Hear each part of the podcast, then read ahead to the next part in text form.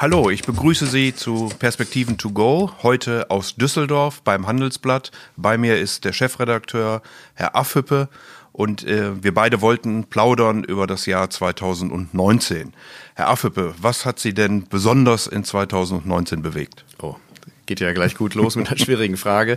Weiß gar nicht, wo ich anfangen soll. Also das, das Jahr 2019 war, glaube ich, in ähm, jeder Hinsicht ein unfassbar turbulentes Jahr. Also angefangen von den fortlaufenden Brexit-Verhandlungen, die wir immer noch nicht zum Abschluss gebracht haben in Europa, der Handelskrieg, ähm, die politische Situation in der Großen Koalition, das ständige Hin und Her. Äh, aber ich glaube, für mich hat ein Thema äh, wirklich richtig große Strahlkraft, richtig große Bedeutung bekommen und das ist das Klimathema. Ähm, Greta Thunberg, glaube ich, äh, hatten wir alle nicht so richtig äh, auf dem Schirm, dass die politischen und gesellschaftlichen Auswirkungen dieser Debatte, die sie zu Recht angestoßen hat, so umfassend äh, geworden sind. Und wenn man sieht, wie, was sich nochmal erinnert, vielmehr wie die Europawahl äh, von dieser Debatte geprägt wurde, wie nachher äh, die CDU sich fast entschuldigen musste, dass sie ein großes Thema ver verpasst hat, ähm, dann wird einem schon klar, dass da ähm, dieses, äh, ja, diese junge Frau, dieses, äh, diese Jugendliche sehr, sehr viel ähm, bewegt hat. Und wenn ich überlege,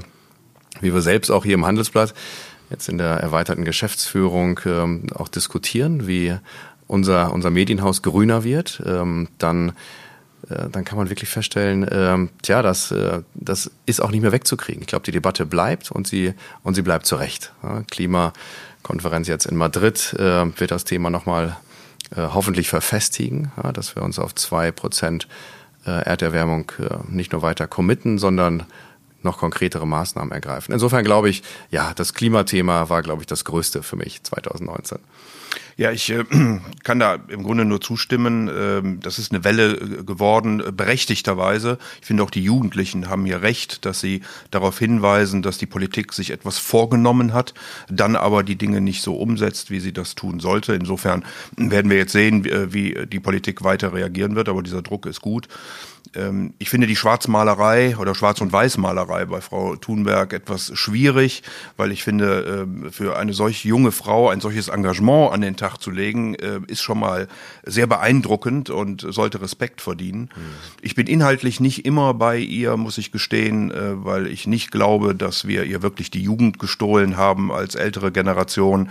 Äh, der Welt geht's insgesamt sehr gut. Wir haben eine längere Lebenserwartung, die Kindersterblichkeit ist geringer, die Alphabetisierung ist höher. Da gibt es verschiedenste Indizes, an denen man das festmachen kann. Also da wäre ich etwas vorsichtig und ich glaube, am Ende werden wir auch das Problem nicht lösen mit dem erhobenen Zeigefinger und mit Verboten, sondern nur über den technischen Fortschritt. Mhm. Ähm, und ähm, hatte jetzt mit jemandem äh, mich unterhalten, der Klimaforscher war und äh, der sagte, er wäre im Württembergischen beispielsweise bei einem Hersteller äh, von Ventilatoren für Laptops gewesen und hätte welche entwickelt, die 30 Prozent weniger Strom verbrauchen. Und ich glaube, das sind die Entwicklungen, die wir wirklich brauchen und die uns weiterhelfen, wenn wir über Deutschland und über den europäischen Kontinent hinaus mhm. auch an beispielsweise China, Asien äh, denken. Mhm. Ja, absolut. Aber ich glaube, ähm, solche politisch und gesellschaftlichen Bewegungen brauchen die Übertreibung am Anfang, brauchen die Provokation um überhaupt wahrgenommen zu werden. Und ähm, da würde ich zustimmen. Also wir sehen das ja, dass sich die Politik so jetzt jetzt auch so bewegt. Es, ja. Äh, und das ist ja ein berechtigtes Anliegen, äh, ja. was hier vorgetragen wird. Ähm, insofern kann man das äh, am Ende nur begrüßen. Ja, weil das, was Sie sagen, ist ja richtig. Den Menschen geht's gut. Ähm, die Globalisierung und auch die Digitalisierung bringt den Menschen mehr Positives, als dass sie ihnen schadet. Also ich glaube, wenn man genau hinschaut, dann haben nicht nur in China, sondern auch weltweit ähm, Millionen Menschen äh, Arbeit gefunden, sind aus der Armut in den letzten Jahren herausgewachsen durch, durch, durch eigene Kraft und äh, durch Wohlstand in ihren Ländern. So, das ist das eine. Und, und deswegen ist es ja umso schwieriger, in so einer Wohlstandswelt ein Thema ähm, so zu setzen, ähm, dass die Menschen einmal aufschreckt. Und ich glaube, aus dieser, aus dieser fast biedermeierischen Wohlstandshaltung, aus dieser Komfortzone müssen wir uns jetzt langsam rausbewegen. Ähm, und das hat, das hat äh, Fridays for Future weltweit geschafft, nachdenklich uns zu stimmen bei dem Thema. Können wir mit unserem Verhalten eigentlich so weitermachen? Wo müssen wir es korrigieren? Und wo müssen, da bin ich ganz bei Ihnen, auch vielleicht durch Innovationen und neue Technologien, neue Verfahren zum Einsatz kommen, mit denen wir ressourcenschonender sind. Und äh, ich glaube, wenn es vor allem in der Richtung weiter diskutiert wird, dass wir über Technologie und Innovation Umweltschutz auch integrieren äh, in unsere Welt, äh, umso besser. Ich glaube nur, dass wir die Sache auch intelligent diskutieren müssen. Man darf ja, dabei, ja. ja, man darf dabei eben nicht vergessen, äh, dass natürlich das Internet, Cloud Computing, ähm, all das, was wir unter Digitalisierung diskutieren, immense Mengen an Strom verbraucht. Ja. Also das Internet, ich habe das äh, gelesen, habe das jetzt nicht äh, überprüft, aber nehmen mal an, dass es halbwegs stimmt, verbraucht ungefähr so viel Strom und damit CO2 äh, wie der gesamte Flugverkehr. Ähm, also, und, und es wird ja zunehmen mit 5G und mit Internet of Things, mit selbstfahrenden Autos, äh, den vielen Entwicklungen, die wir da auch technisch vor uns haben, auf die wir uns, glaube ich, freuen können. Äh, die werden aber dort auch zu weiteren Problemen führen und deswegen müssen wir uns eben darum kümmern, dass wir diese Technologien dann auch mhm. klimafreundlich äh, einführen. Ich glaube, am Ende wird dieses Thema eins sein, was alle Unternehmen und alle Gesellschaften äh, betrifft. Deswegen begrüße ich den Druck sozusagen von der Straße. Aber wir erleben ihn eben auch mehr und mehr von Investoren. Und man erlebt ihn auch ähm, oder man sieht ihn auch am Kapitalmarkt, dass eben die Unternehmen, die sich nachhaltig äh, verhalten, äh, damit ist Umwelt, aber auch das soziale Verhalten, auch die gute Unternehmensführung gemeint, ja. dass die durchaus besser äh, performen. Da gibt's eine Studie der Deutschen Bank zu, da gibt's aber auch Vergleiche beispielsweise europäischer Indizes dazu. Ich war mal so frech und ähm, bin da immer sehr vorsichtig, wenn man das erwähnt, aber es gibt ja auch einen Sündenindex an der Börse äh, der hat viele Jahre besser performt als der normale Index. Und äh, das. Aber welche Sünden werden da gemessen? Ja gut, da geht es eben um, um Waffen, da geht es okay. um Tabak, um Alkohol, ja. um, um solche Unternehmen. Und äh, aber auch da erleben wir in den letzten Quartalen, äh, dass ein, ein Umdenken äh, stattfindet. Und insofern, äh, glaube ich, ist hier ein Punkt gesetzt, der gesellschaftlich diskutiert wird, der aber auch Druck ausübt in den Unternehmen, auch auf den Kapitalmarkt. Und äh, diese Entwicklung wird nicht schnell vorbeigehen. Mhm. Ich glaube, wir sind aber einem wichtigen Thema, äh, Nachhaltigkeit in die Geschäftsmodelle von Unternehmen zu integrieren. Der Druck kommt äh, auch von vielen äh, Banken, die äh, bevorzugt Unternehmen finanzieren wollen, wo sie sagen, das ist ein nachhaltiges Geschäftsmodell. Ähm, so, wir sehen, dass das Thema ernst genommen wird. Es ist mehr als eine Chiffre, wo ein Nachhaltigkeitsbericht irgendwie mit bunten Bildern gefüllt wird, wo man irgendwie Bäume gepflanzt hat, sondern äh, das wird wirklich verinnerlicht. Ne? Klimaneutralität von Produktionsstandorten. Ne? Wie viele Unternehmen haben sich schon äh, Zielvorgaben äh, gegeben, um das Ziel zu erreichen? Ich weiß nicht, inwieweit die Deutsche Bank äh, auch einer der Geldgeber ist, der mehr und mehr darauf äh, Rücksicht nimmt, äh, ob ein Unternehmen, was sie finanzieren, äh, green ist oder greener werden will. Ähm, Nochmal eine Frage an Sie, aber es machen ja die HSBC, UBS und andere ähm, versuchen diesen ja auch attraktiven Markt zu erobern. Ich finde zu Recht auch. Ja, also die Deutsche Bank macht das selbstverständlich auch. Sie hat äh, schon eine entsprechende Policy beispielsweise bei Kohleunternehmen, ähm, äh, Finanzierung von äh, Kohle herausgegeben, äh, arbeitet gerade noch bei Öl und Gas, äh, diese Dinge. Es ist ja nicht immer nur schwarz und weiß. Hm. wir brauchen ja Energie. Ähm, wir brauchen auch ähm, Waffen beispielsweise, wenn wir an, an, an die Polizei äh, denken oder ähnliches. Es ist dann immer die Frage des Umgangs. Also ist es nicht so ganz einfach. Man muss schon sehr genau entscheiden, wie man dann äh, mit den einzelnen Themen, glaube ich, umgehen will. Aber die Deutsche Bank ist da sicherlich, äh, ich würde schon fast sagen, ein Vorreiter, mhm. kümmert sich sehr intensiv mit den Themen und wird auch hier einen entsprechenden Umbau im Kern des Geschäftsmodells vollziehen. Mhm. Ich glaube, wir können kaum über 2019 reden, ohne Donald Trump zu erwähnen. Ähm, so, wir haben viele Veranstaltungen dieses Jahr zusammen gemacht. Ähm, eigentlich fällt der Name fast in den ersten Minuten. Wir haben es jetzt uns ein bisschen aufsparen Und hat ja auch können. was mit Nachhaltigkeit zu tun. Ja, der ist nachhaltig, äh, elektrisierend, der Mann.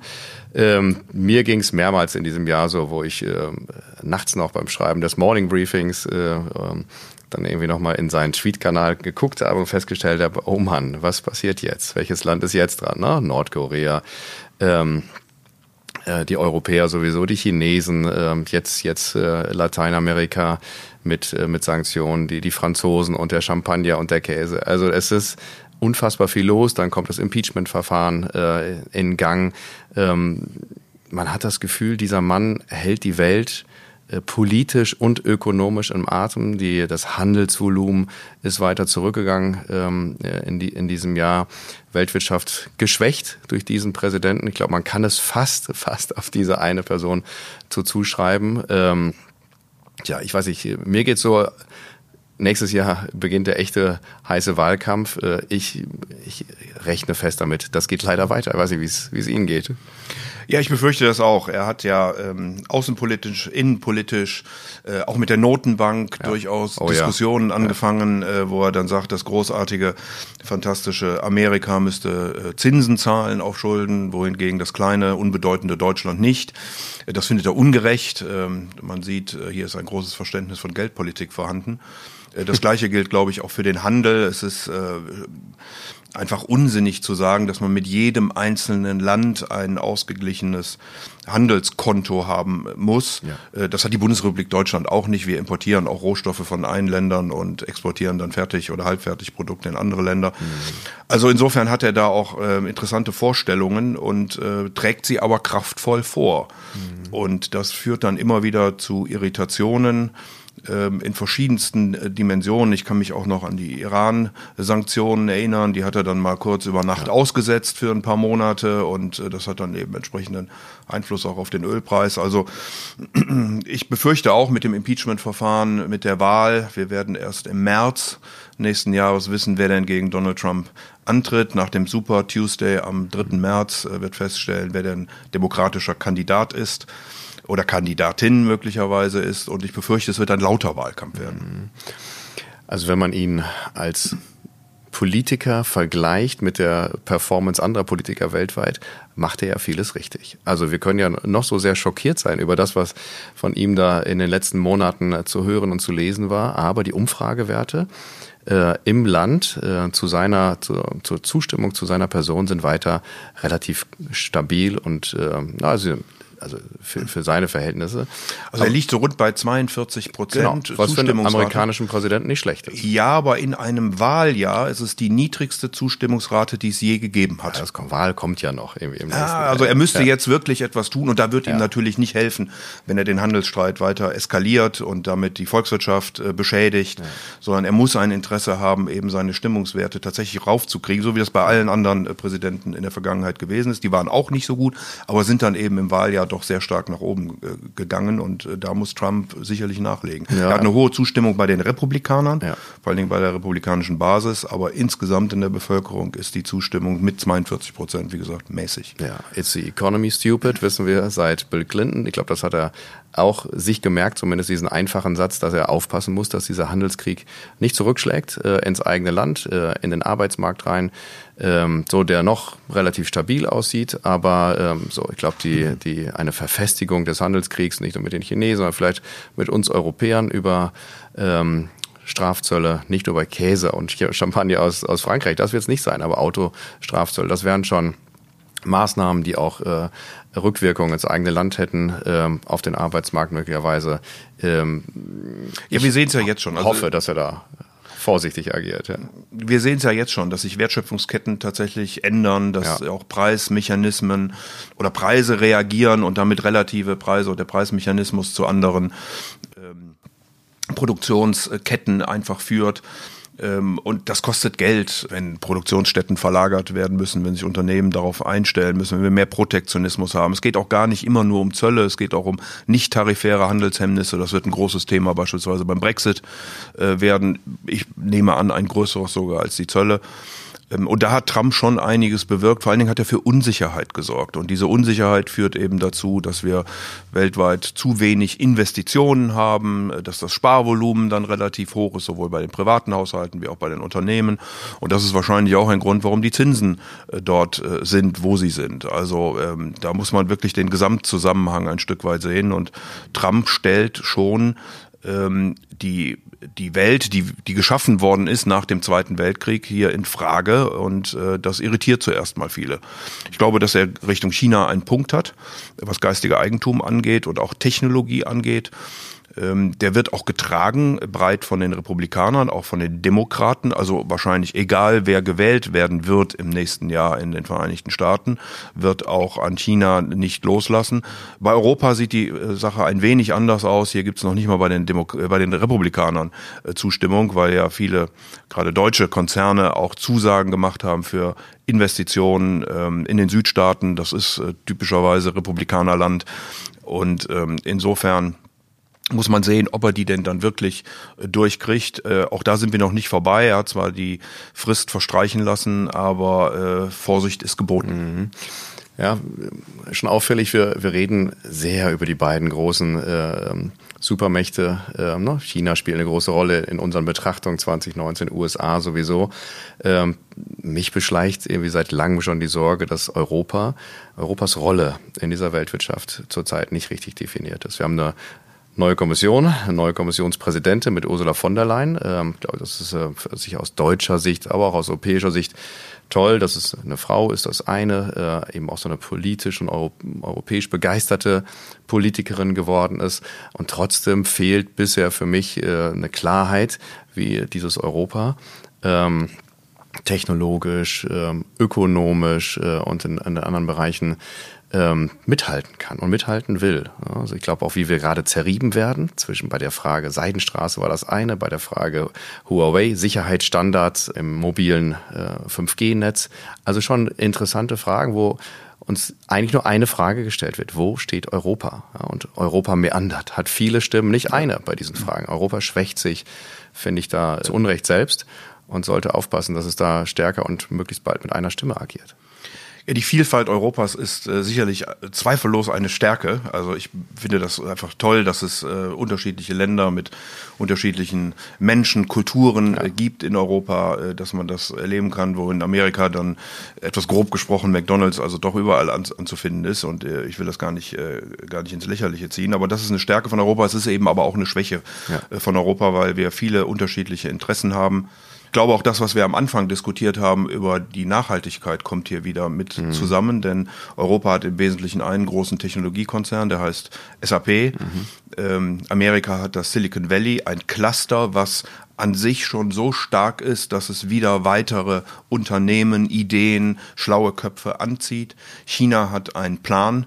Ähm, ich sage mal etwas Nonchalance, würde mich auch Ihre Meinung interessieren, Herr Affüppe, äh, ob Sie das auch so sehen, äh, dass Xi Jinping wahrscheinlich der einzige Staatschef ist, der einen wirklichen Plan hat zur Entwicklung seines Landes, nämlich 2049, wenn die Volksrepublik 100 Jahre alt wird, äh, die größte, mächtigste Technologie, äh, führendste Nation äh, der Welt zu sein.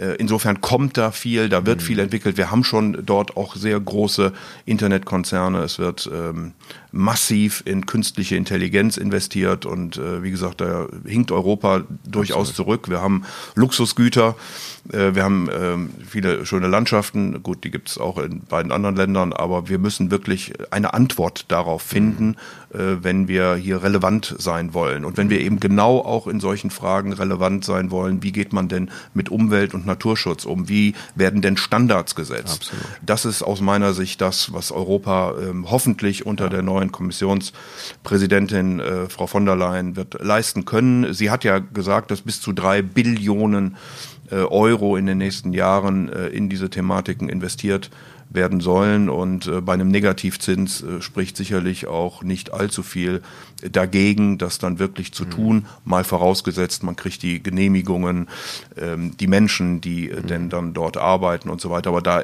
Initiativen und Schritte zu ergreifen, ist, glaube ich, unbedingt mhm. notwendig. Also, um Ihre Frage zu beantworten, ich sehe es auch so. Xi Jinping hat wahrscheinlich äh, als einziger wirklich einen so minutiös ausgearbeiteten Plan für die nächsten Jahre bis hin zum 100. Geburtstag der Volksrepublik, ähm, dass man es auch ernst nehmen muss, äh, dass der umgesetzt werden kann. Äh, der hat einen großen Vorteil, der kann nicht abgewählt werden. Äh, das ist weltweit einmalig, außer in Nordkorea vielleicht noch, auch möglich. Aber er meint das wirklich ernst. Helmut Schmidt hat mal gesagt, wer Visionen hat, sollte zum Arzt gehen. Aber ich finde, eine Politik, ob sie in Deutschland oder in Frankreich oder in Europa vor allem gemacht wird, die keine Vision hat, keine Vorstellung davon, ähm, ähm, wo sie Weltspitze äh, sein will. Ich rede gar nicht vom staatskapitalistischen Ansatz. Ich weiß schon, Sie zucken da gerne. Äh, das heißt, der Markt regeln soll. Ja, vieles muss auch, äh, das meiste auch soll auch der Markt regeln. Da bin ich ganz liberal. Aber ich glaube, wir brauchen äh, ein, ein Zielbild, eine Zielvorstellung ähm, äh, in Bereichen von Technologie und ähm, und Industrie, wo wir wirklich noch Weltspitze sein wollen. Ne? Wenn mir mal jemand sagen würde, wir wollen, dass die Autoindustrie zum Beispiel Weltspitze bleiben kann. Ja, wir wollen auch die Rahmenbedingungen für die E-Mobilität so setzen, dass sie Weltspitze sein bleiben kann. Und, und, und. Und wir legen Geld in Grundlagenforschung für Wasserstoff. Ja, wir helfen damit. Wir sind dabei. Das ist ein wichtiges Ziel wäre mir schon wohler. Man spürt das nicht. Man spürt nicht, dass äh, es da ein, eine ähnliche Vision gibt äh, in äh, Deutschland wie Europa. Und das spüren auch die Menschen. Und ich glaube, diese Verunsicherung, äh, die die Menschen zu populistischen Parteien treibt, äh, hat auch damit was zu tun. Menschen brauchen auch Leadership, gerade in der Politik oder auch in Unternehmen. Ähm, und, ähm, und da mangelt es gerade Europa. Aber gut, jetzt wollen wir Frau von der Leyen erstmal 100 Tage Chance geben. Da kann ja noch viel kommen. Ja, sie will ja jetzt nochmal äh, Stellung beziehen äh, ja. zu diesen Fragen, äh, was Europa dort tun kann als Europa. Da müssen natürlich die einzelnen Staaten äh, noch zustimmen, aber ähm, ich bin auch dabei, dass Menschen Visionen brauchen, dass sie äh, wahrscheinlich Abstiegsängste haben und dass das der Grund ist, äh, warum man dann ähm, die Mitte verlässt und eher an die Ränder geht. Äh, und wir brauchen dort wirklich eine Idee, wie wir uns entwickeln. Ich glaube, das ist genau das, was die Menschen spüren, äh, dass zwei große Blöcke sich miteinander unterhalten, die USA und China, ähm, dass der Rest irgendwie zuguckt, äh, dass wir in eine Digitalisierung hineinlaufen. Was bedeutet das mit Arbeitsplätzen? Wie werden wir diesen Strukturwandel ähm, begehen können, wie können wir ihn gestalten, was werden denn die neuen Ideen dann sein für Deutschland, mhm. für Europa und äh, das wäre schon sehr begrüßenswert, wenn wir da tiefer reingehen. Und die Automobilindustrie ist für Deutschland so immens wichtig. Äh, mittlerweile 20 Prozent unserer Exporte 30 Prozent höhere Löhne als in der Industrie. Mhm. Also auch echte Wertschöpfung, die dort gemacht wird. 75 Prozent der Premium-Autos weltweit kommen aus der Bundesrepublik von deutschen Unternehmen. Äh, auch die Ausgaben für Forschung und Entwicklung sind mit Abstand die höchsten. Mhm. Also das wäre schon gut, wenn die Automobilindustrie, äh, sie ist ja, glaube ich, aufgewacht, äh, aber wenn sie jetzt wirklich auch mit Nachdruck und vielleicht hilft ja die Idee von Elon Musk und äh, dem Tesla-Werk in Brandenburg dann auch da weiteren Druck auszuüben. Also wenn die Automobilindustrie hier wirklich innovativ und ich glaube, man muss ein Auto dann auch neu denken. Man ja. kann es nicht nur verbessern, man muss von der Evolution auf die Revolution gehen. Mhm. Elon Musk, der Deutschland unter Strom setzt. Schön. Das ist eine schöne Überschrift. Ja, das ist wohl richtig. Ja, ich glaube, man kann wirklich sagen, äh, Elon Musk setzt Deutschland äh, unter Strom und äh, das ist auch gut so ein Stück weit zumindest, dass wir hier Konkurrenz kriegen und entsprechenden Druck haben, uns zu entwickeln. Aber lassen Sie uns zum Abschied, zum Abschluss nochmal ganz kurz sagen, Greta Thunberg haben wir diskutiert, Donald Trump, ein wenig über Europa und China. Was waren denn sonst so die großen Themen für Sie, Herr Affüppe, 2019 und was befürchten Sie, werden wir auch in 2020 erleben oder, oder was äh, ja. bleibt uns hoffentlich erspart? Ja, also ich glaube, ähm, der Brexit hat uns natürlich extrem geprägt. Äh, Boris Johnson, neuer äh, ähm, Tory-Chef, demnächst Neuwahlen ähm, in, in Großbritannien.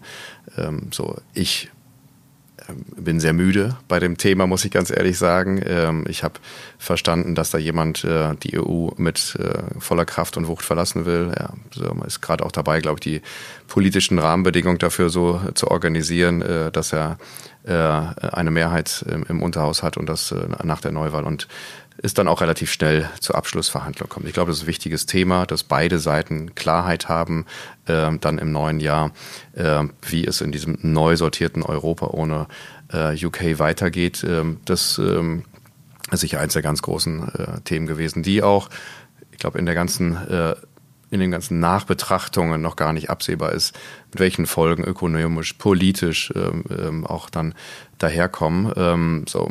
YouGov ähm, äh, sagt äh, nach einer Untersuchung, dass Boris Johnson bei der nächsten Wahl 68 Stimmen ja. Mehrheit bekommen wird im Unterhaus. Also man kann als Europa hoffen, ja. äh, auch wenn es äh, also wenn es inhaltlich nicht zu begrüßen ist, aber dass man zumindest in Großbritannien mit einer Stimme dann spricht ja. und man einen äh, wirklichen Partner hat, um die Dinge denn dann zu regeln. Denn nach dem Austritt muss ja eine neue Vereinbarung mit Europa geschlossen werden. Das Datum wäre Ende 2020. Es hat bisher noch keine Handelsvereinbarung gegeben, die in einer solchen Geschwindigkeit mhm. geschlossen worden ist. Also äh, könnte es auch sein, dass Großbritannien äh, vor dem 1.7. nächsten Jahres äh, eine Verlängerung beantragen muss und dann kriegen wir auch beim Brexit ein ja, eine Situation von kritisch zu chronisch, nämlich dass man sich noch längere Zeit darüber unterhalten wird müssen. Allerdings, wie gesagt, mit einem klareren Partner auf der britischen Insel. Hm.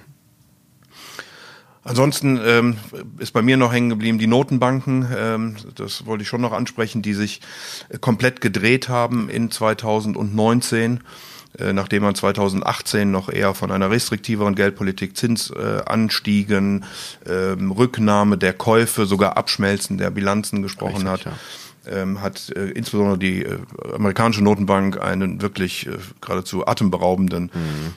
Änderung des Kurses hingelegt. Das wird wahrscheinlich in 2020 nicht so weitergehen. Also ich Auch glaube, auf politischen Druck, meinen Sie? Nein, das glaube ich nicht. Das glaube ich nicht. Ich glaube, Aus dass die FED tatsächlich 18 übertrieben hat, dass es der Wirtschaft nicht so gut geht. Wir hatten ja. zweieinhalb, drei Prozent Wachstum. Die USA werden wahrscheinlich so irgendwo zwischen anderthalb und zwei Prozent äh, wachsen. Aber der Arbeitsmarkt ist nach wie vor sehr robust. Ja. Ähm, und ähm, insofern ist das, glaube ich, richtig, was die FED gemacht hat mit, diesem, mit dieser Änderung der Geldpolitik. Aber sie wird das nicht 2020 in der gleichen Weise mhm. nachvollziehen. Insofern werden die Notenbanken expansiv bleiben. Die Frage ist, also auch Frau äh, Lagarde wird in Europa nicht viel tun können, wenn sie nur zuckt Richtung mhm. mehr Geldpolitik, wird der Euro sehr fest werden. Das kann mhm. Europa mit relativ schwachem Wachstum nicht wollen.